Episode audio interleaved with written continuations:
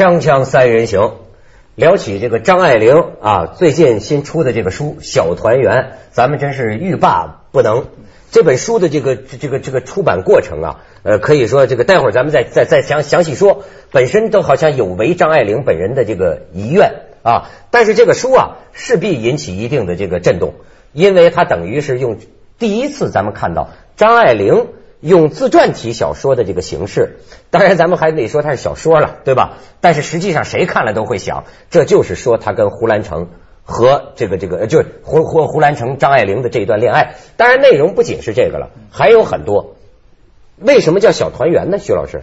呃，前面宋琦有个界定，说一般大团圆就是家庭美满啦，事业成功啦，这个子孙满堂啦。他呢这里边，你看家庭又不圆满，事业又不成功，那个男的还到处逃，那个女的也很不幸，所以就是连他的意思说连小团圆都做不到。他最后这个结尾一直结到这个女主人公的晚年吗？还是就没有？就是他那个他跟那个到那个就是桑湖那个结婚，就两段恋情都过去，都过去，他这里就完了。他在最后的时候，他再收到那个那个男的的信，意思好的，意思好的，他看到这个文枪，他就很很讨厌了。他到后来就很讨厌了。上次我们讲到那个那个胡兰成啊，嗯，其实那个阿成也有个有一个看法，他呢就很中性，他就是说胡兰成是。中国文化的一笔财富，嗯啊，他他说胡兰成的那个文字，我呢，我我不是讲过他四招吗？其实我对胡兰成的那些做法了，找女人的四招，哎，不是文学创作法是是不敢苟同。嗯，但是有一个现象值得讨论的就是，张爱玲写作最出色的一段时期，恰恰是跟胡兰成在一起的一段时期。嗯。但是我们不能够说是因为胡兰成、张爱玲才写出这么好作品，因为张爱玲最好的几篇在认识胡兰成之前已经出来了，对，比方《封锁》啊，《倾城之恋》。但是他接下来跟胡兰成在的这段时期，真的是他创作非常丰硕。而跟胡兰成一走分开以后，就四四年以后，嗯，张爱玲的创作就。就一落千丈，他自己说过，就说从此我将只有凋谢了。对，这话就好像确实在他的讲是讲感情生活了，但是没想到就也连带着创作生活。那这个事情连着的女人，这个这个东西，而且他之后碰到的男人非常重要。我觉得他真是有后来真是红颜薄命。嗯，就他后来碰到一个比他大三十岁的。而且我们前面说德国美美国美国人赖雅嘛，对，是一个就是以所谓的过气作家，然后身体又不好，这跟真胡兰成真不一样。你女人在碰到你大十五岁胡兰成，但是胡兰成正正当年呀。而且是一个你必须要经历这一道，我就我我说这个这个这个你要多骑几匹马，你这个 路遥知马力对吧？骑谁多骑几匹马？女人和男人都一样，他过的。但是呢，就是说胡兰成这匹马只是你在这个绿草如茵的时候可以，要爬坡这个马肯定要溜走的，它属于这种。但是你后来你要爬，你生活在异国艰难，他遇到一匹病马老马，这从这点上来说。他真是不幸，而且他要他要完全在负担这个这个他这个老丈夫。马军儿，这个马驹这个，而且 就是所以说，他的朋友他的朋友担心，就说你这个小说如果当时在台湾这个登出来的话，会引起人们对你这个就很多事情，比如说你怎么把在美国打胎的事儿也写了哦，这个我都不知道打和赖雅的胎，可估计应该是吧，就而且是那种呃几百美元。找的都四个月了，说找的是从外边找来这么一大夫，非常翻江倒海的痛，最后看着抽水马桶里十英尺高的这么一个男婴，恐怖到极点就冲下去。而而且作为一个艺术家，他这种写法哈，这效果绝了。你知道他这一段参差在哪里啊？参差在跟那个男的就胡兰成这个刚刚开始热恋的时候，哎，嗯，刚刚开始热恋还没有结婚，这个最美好的时候，啪一段意识流，十几年后在纽约的一次。这然后看着自己的婴儿在抽水马桶抽下去，哇，这这种这个，然后再回到那个恋爱，然后就说是什么呢？你说他这个作家，女人总是要拼的命的，对，有这么一句话，对。然后你知道他的这个小说啊，要不就从结构上讲啊，我觉得非常真是惊为天人的地方是什么呢？呃，第一个蒙太奇，第一个镜头是跟胡兰成，咱不叫胡兰成，小说男主角了，对，比如说在拥抱的时候。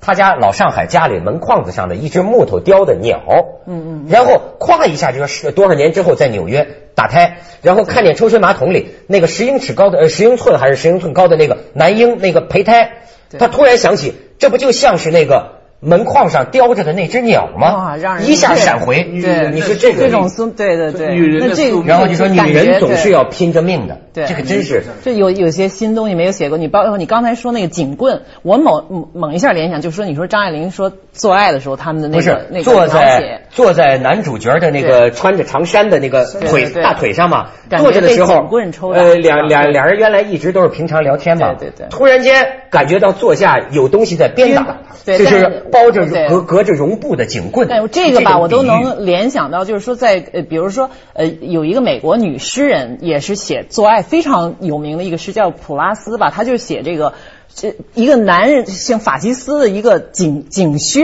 踩在他身上，然后后来当然很有争争议，觉得这政治不正确了。但是实际上你想想，这种就是暴力的，呃，性爱里边的暴力。而且实际上这是很原始的一种动物的，它需要希望一个强壮的东西，对吧？这有有有一种 violence 在里面。但是中国文学里边这种东西并不是很多，出现在张爱玲这作家里，直接用这种，我觉得还是还是挺精彩的。再加上你说的后边这种，他把它插在一起，这种打胎的，就这以前我就觉得张爱玲的有有些那种上海，不知道说什么那种那种文学太小花，就是后来拍成那个。花样文就是花样年华那种电影里边躲躲闪闪欲欲罢又止是是绕着半天八道弯指一下的这种，这个这个我们这个中国传统文学里太多了。其实那天徐老师讲的这个，我倒觉得真的是，就说看张爱玲说，就胡兰成说他们的恋爱，这就天人一般。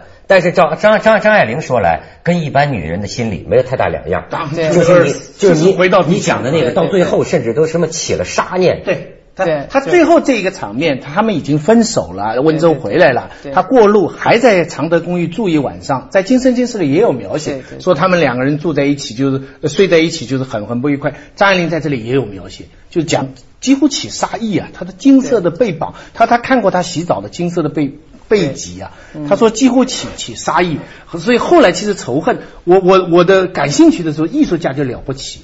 其实到那个时候，五十多岁的张爱玲在美国，对对胡兰成已经是绝对指挥，已经叫他无赖人了嘛。所有夏志清啊、宋琦他们都共识，这个人是很无赖。可是他照样能够回想到二十多岁，像刚才那种缠绵细腻的那些 detail。这就是一种艺术家的，这是真的艺术家。一般的女人，你说到五十多岁以前伤过你、伤透你心的这么一个冤孽，你还能还能？当然，这是这是她的黄金的时光。这会不会是一个女人这个终生的胸口的痛，或者说到了甚至到了晚年？都缱绻不去的。如果他在年轻的时候碰见过这么一场，对我觉得他不是那么简单，就是说他就是一种痛，是一个财富，是一一个礼物。上天，你一定要经历这样一次，最后就是说越痛，实际上越因为这个东西之强烈。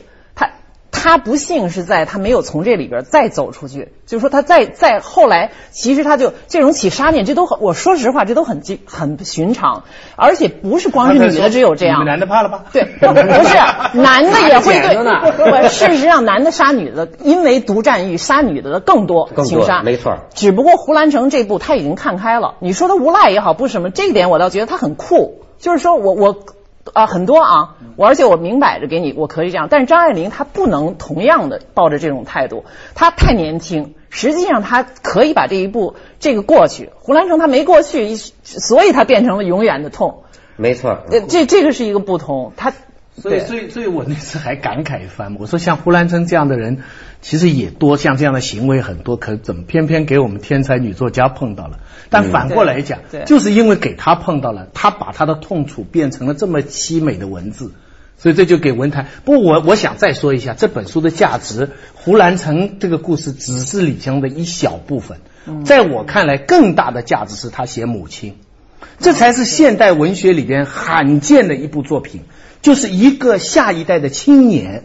怎么丝丝丝丝的又爱又恨他的母亲？嗯，你知道中国的现代文学啊，恨父亲的很多，杀父情节，对不对？母亲都是好的，所有男作家父亲都早去世，母亲都是他们的启蒙老师，鲁迅、郭沫若、郁达夫、胡适、茅盾，全是母亲是他们最重要的人。你没看到一个作品恨母亲的。可是这个作品里边，有过有过，你记得那个李南央写他妈妈吗？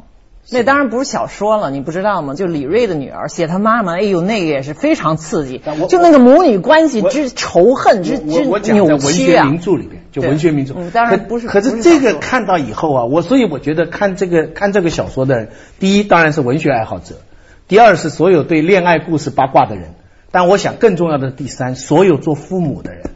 和包括现在青春期自己在家里有反叛情节的青少年，我觉得尤其是父母，整个小说看完了以后，我在替他母亲的角度在想，他妈妈做错了什么？你得举几个细节。你刚才在那个，你比如说都能到都能到张爱玲就会想，就说我想多赚点钱，我要还我妈妈。对，他是要还钱，就就证明他妈妈以前无数次的给他过这种压力暗示，我养着你。你欠我的，是不是有这种这种东西，使得这个孩子觉得自己是个包袱？我其实你说这个，我我挺有呃了解，因为这个在我的朋友们当中，我有时候会听到一些故事，就一些小市民的家庭很容易，就是妈妈觉得女儿是我的摇钱树，或者说呢，就就就呃就你你你知道吗？我现在有有时候就深有感触，我就说呀，可怜天下父母心，都这么说哈。其实，在个别情况下，我也说可疑天下父母亲。对我有时候甚至觉得可恨天下父母。不一定，我有时候甚至觉得父母亲总是把自己的感情打扮的非常美好。我都是为了你啊！对，我从小为了你吃了多少苦啊！对。可是因为这个孩子就欠你一个交代吗？对。你明白吗？咱咱咱们尤其广告之后再说。东方锵锵三人行，广告之后见。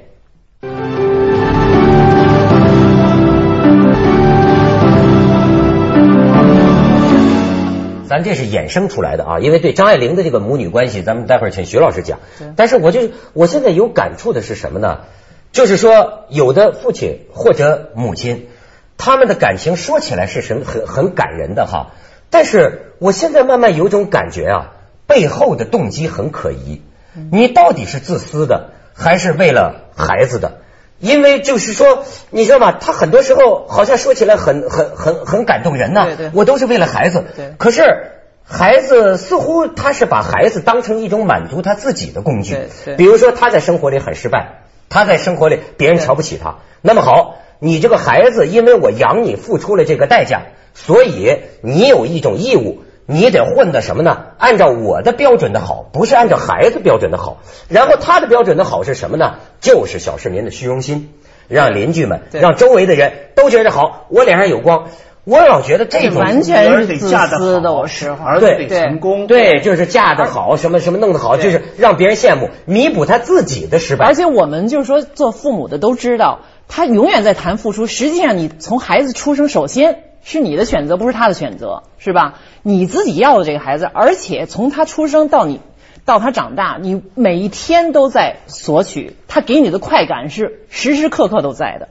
很少听到父母非常充分的承认这一点，在讲，老师说我在牺牲，我在受苦，我在啊，好像在投资。我我我觉得我讲的话可能有违中国传统这个孝道。那么也说，可可可大大概咱这么说吧，我觉得作为孩子的可以想，就咱们这个父母亲不容易，对吧？感谢这这什么这三三春晖啊，手中线的之类的。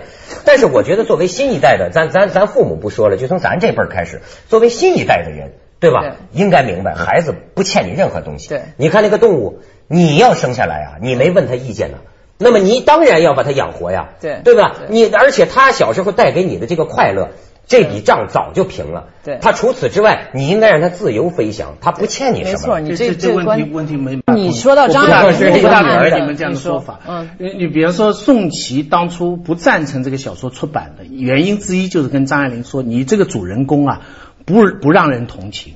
嗯，就是我也有同事看完了以后，觉得这个主人公很酷，太可怕。比方说，稍理性一点来讲，他的他的父亲的荒谬是明显的，抽鸦片，这个这个败家子，对。不对？张佩伦的儿子根本完全没有祖上，这个在上代李鸿章那个风一点都没有，抽鸦片，然后讨小老婆，对他不好。可是这个女主角张爱玲无怨无恨。对父亲都是一般，还还还有很多美好的回忆，因为他不在他生活里。不，他一直在他那里生活到十几岁啊，到十六岁啊。那为什么？然后父亲还把他关起来，还有后妈打他耳光，他才跑出来的。哦，那一段他是写的。哎，但他写了，但是他后来的所有的回忆，对，他妈妈呢，占有了他所有的梦想，小年轻漂亮，留法国，有外国男朋友，新文化，教他弹钢琴，礼仪，西方所有文明科学，所有新的东西都是他妈妈教他的。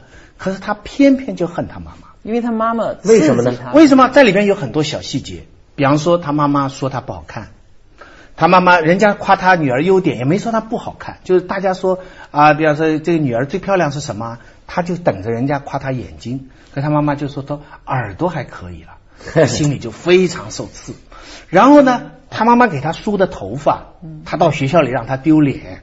然后呢，就是他妈妈老是讲，因为你想，他妈妈接他出来的时候，他妈妈四十来岁，有几个外国男朋友在追她，一个四十岁的女的自己，正是最最后的黄金时间，突然多了一个十六岁的女儿在身边。”你有没有想过对他妈妈带来的这种负担压力？对，你这女儿不想的，女儿只觉得你妈妈嫌我多事，所以我不欠你的，我欠。所以里面大笔重墨的写的一段，就是说他到了香港，有一个老师，因为他奖学金拿不到，有个老师送给他八百港币一包钱，他很高兴拿了这包钱。他妈妈住在浅水湾，因为有有钱的男朋友，把这包钱放在桌上，他里面很多税钱，他妈妈呢想也不想就把这个钱放在旁边，也不跟他再说起了。过几天他就听说他妈妈把这个钱赌博输掉了，这件事情他就一直恨了一辈子。嗯，这个主人公啊就恨了一辈子，所以他到后来他跟男的交往的时候，他问男的要钱的理由就是说我要还我妈妈。只小说里是这样描写，直到他妈妈老了。从海外回来了，他都是非常冷酷嘲笑的口气。你看他终于老了回来了，什么什么？他说老不是说多皱纹了，是鼻子眼睛的位置都发生了改变了，什么？这种笔墨很冷酷。他最后他在跟他妈妈喝茶的时候，拿一个手绢二两金子推过去，说他叫他二婶的嘛。他说二婶，你以前照顾我，这是我还你的钱。他妈妈一看就哭了。他妈妈就哭了，然后就说了，就是说大概的意思就是，老虎再毒也不会害自己儿子，就是说我不管怎么样，我人再不好，我也不会对你不好。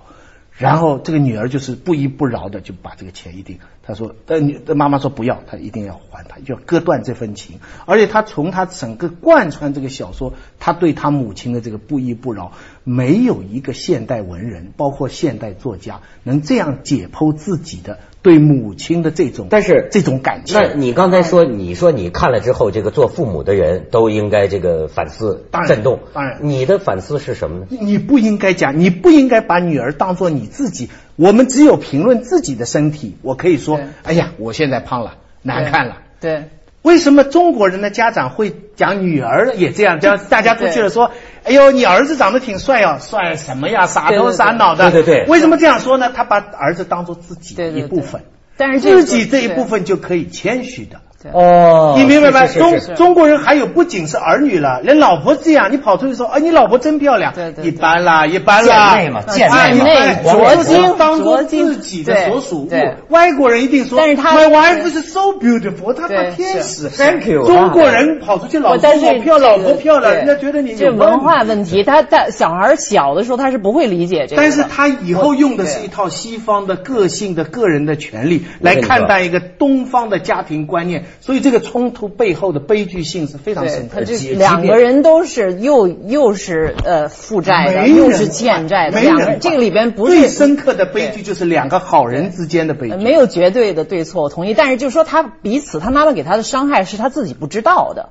他就他自己不，他妈妈自己不知道的。比如说他评论，所以他他认为我从来没伤害过你，你怎么可以对我有这样？而张爱玲不明白的也是，就是你刚才说的，他母亲的，在他母亲的那个角度的为难，两个人都不能换到对方去设想。你知道现在两代人之间，往往我看吵的最厉害的是什么？就父母亲完全不能理解。对，说我真的我捧出心来给你看，我是为了你好啊。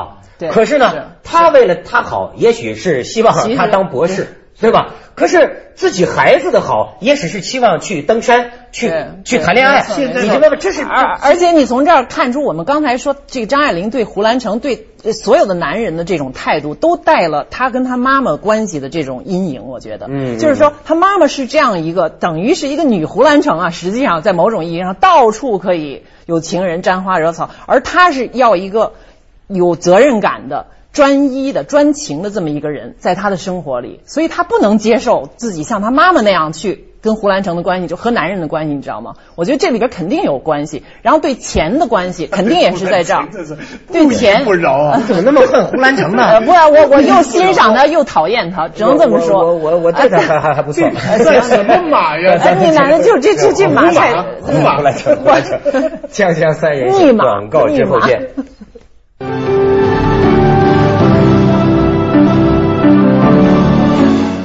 其实正是因为我们这两天对这小说的谈论，大家也就知道开头所说的，为什么张爱玲的遗遗嘱，这不算遗嘱，信里边说要销毁这个小说。但是作为这个小说的保管人，他一辈子的好朋友宋家人，现在就是叫宋一朗，对，宋琦的儿子。宋琦跟张爱玲是，宋琦是张爱玲几十年的朋友。小说写的时候，宋琦呢就劝他别发表，一个原因是说你现在发了，那个无赖人在台湾又得意了。他又在那里要炒作了。另外一个呢，也会呃损害到他当时关于汉奸啊这些问题，汉奸有些政治问题。台湾的政治局势那时候也对他不依不饶，所以当时那么几十年以后呢，那个宋一朗呢就觉得呢，这个小说还是应该发表。从我们读者的角度来讲，当然我们还希望看到，但我觉得这个作品推迟了几十年发表，反而对张爱玲有好处，因为张爱玲现在的名声已经是完全动摇不了了。